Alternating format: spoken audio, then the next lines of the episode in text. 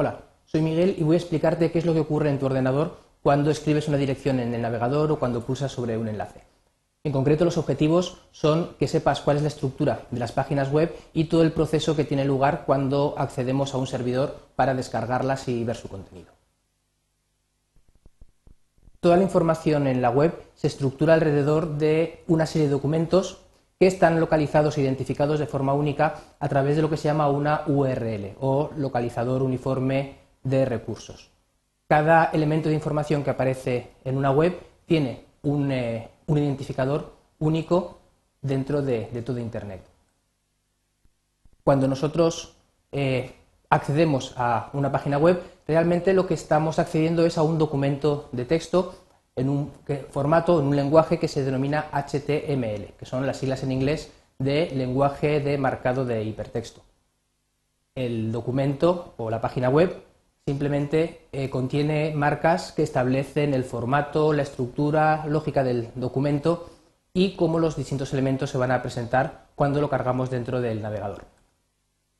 Cuando escribimos una dirección dentro del navegador, lo que hacemos es enviar un mensaje al servidor que contiene esa, página. Y ese servidor nos va a contestar descargando el fichero en HTML, esa página web que corresponde al documento que nosotros hemos solicitado. Como una página web es un documento de texto, es un documento realmente muy pequeño que se carga de forma muy rápida a través de la red. El documento es eh, como el que podemos ver en la imagen, este de aquí abajo sería lo que estamos viendo en la pantalla, mientras que lo que tenemos en la parte superior sería el texto en HTML que corresponde a la página que tenemos abajo. Como podemos ver, aquí simplemente tenemos marcas que están etiquetadas entre un símbolo mayor y menor que indican distintos formatos o distintas características del texto que nosotros vamos a ver. A estas marcas se llaman etiquetas o tags. Vamos a verlo a través de, un ejemplo. En la parte superior tendríamos una etiqueta que nos indica que el texto que estamos viendo es un título y tiene pues, un color y unas fuentes determinadas. A continuación tenemos un elemento que sería una barra horizontal que cubriría toda la pantalla eh, a todo lo ancho.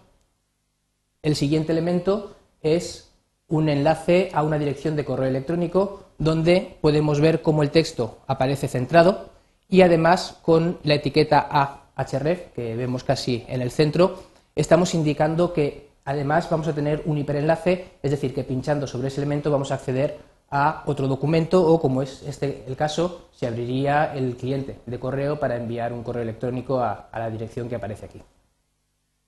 Aquí tenemos otro ejemplo de hiperenlace en este caso es un enlace a una página web. También vemos que estamos utilizando la misma etiqueta, el A, con el href que indica la referencia al hipertexto. Y por último, un, fragmento algo más complejo en el que se muestra cómo se construye una tabla dentro de una página web. Pero en una página web habrás visto que no está formada solamente por texto. Tenemos cualquier elemento multimedia, imágenes eh, estáticas o en movimiento, sonidos, vídeo, etc. ¿Cómo podemos obtener toda esa información a partir simplemente de una imagen o de un archivo de texto? Bueno, lo que tenemos es determinadas marcas, determinadas etiquetas que le indican al navegador que en ese lugar tiene que colocar una imagen que también está localizada o identificada a través de su URL, de su eh, localizador de recurso. Cada vez que el navegador se encuentra esa etiqueta, le solicita al servidor que descargue el fichero que le corresponde. De esa forma, la carga de una página web se realiza de forma incremental. En primer lugar, el archivo de texto, el HTML, y a continuación todos los demás recursos que le hacen falta, imágenes, texto, etc. Aquí tenemos algunos ejemplos de cómo se pueden insertar imágenes y distintas formas y distintos funcionamientos de las imágenes dentro de una página web. La primera sería una imagen estática, que lo podemos ver en la, en la parte superior, con esa etiqueta que se llama IMG y a continuación indicándole el nombre del fichero que queremos eh, visualizar en esta zona. Otro tipo de imagen muy frecuente son las imágenes animadas, como el segundo caso. Esta vez la única diferencia entre la primera y la segunda es el formato del fichero. hay unos determinados eh, archivos con formato GIF que permiten grabar dentro de un mismo fichero de una imagen una secuencia de imágenes en, que al colocarse o al visualizarse una continuación de la otra eh, nos da la sensación de movimiento. Y un tercer tipo de imagen muy frecuente son imágenes que cambian cuando pasamos con el cursor o con el puntero del ratón por encima de ellas, como es la tercera. Ahí podemos observar cómo la imagen cambia, en este caso se sustituye por una especie de imagen en negativo de la original y también tenemos ahí el código que le corresponde. En este caso hace falta algo más de código en un lenguaje que se llama JavaScript que nos va a permitir establecer comportamientos eh, más complejos sobre eh, las, acciones que realizamos en una página web. Y con todo esto, nosotros podemos construir páginas tan complejas como queramos, eh, simplemente a partir de los elementos que acabamos de ver, los archivos de texto en HTML y los recursos necesarios que se descargan del servidor y se componen para formar páginas de todo tipo, juegos, eh, comercio electrónico, para streaming de vídeo, etc. Todas ellas están basadas en los mismos principios, un fichero de texto en HTML y una serie de recursos adicionales que se descargan y se visualizan en el navegador siguiendo las instrucciones del formato.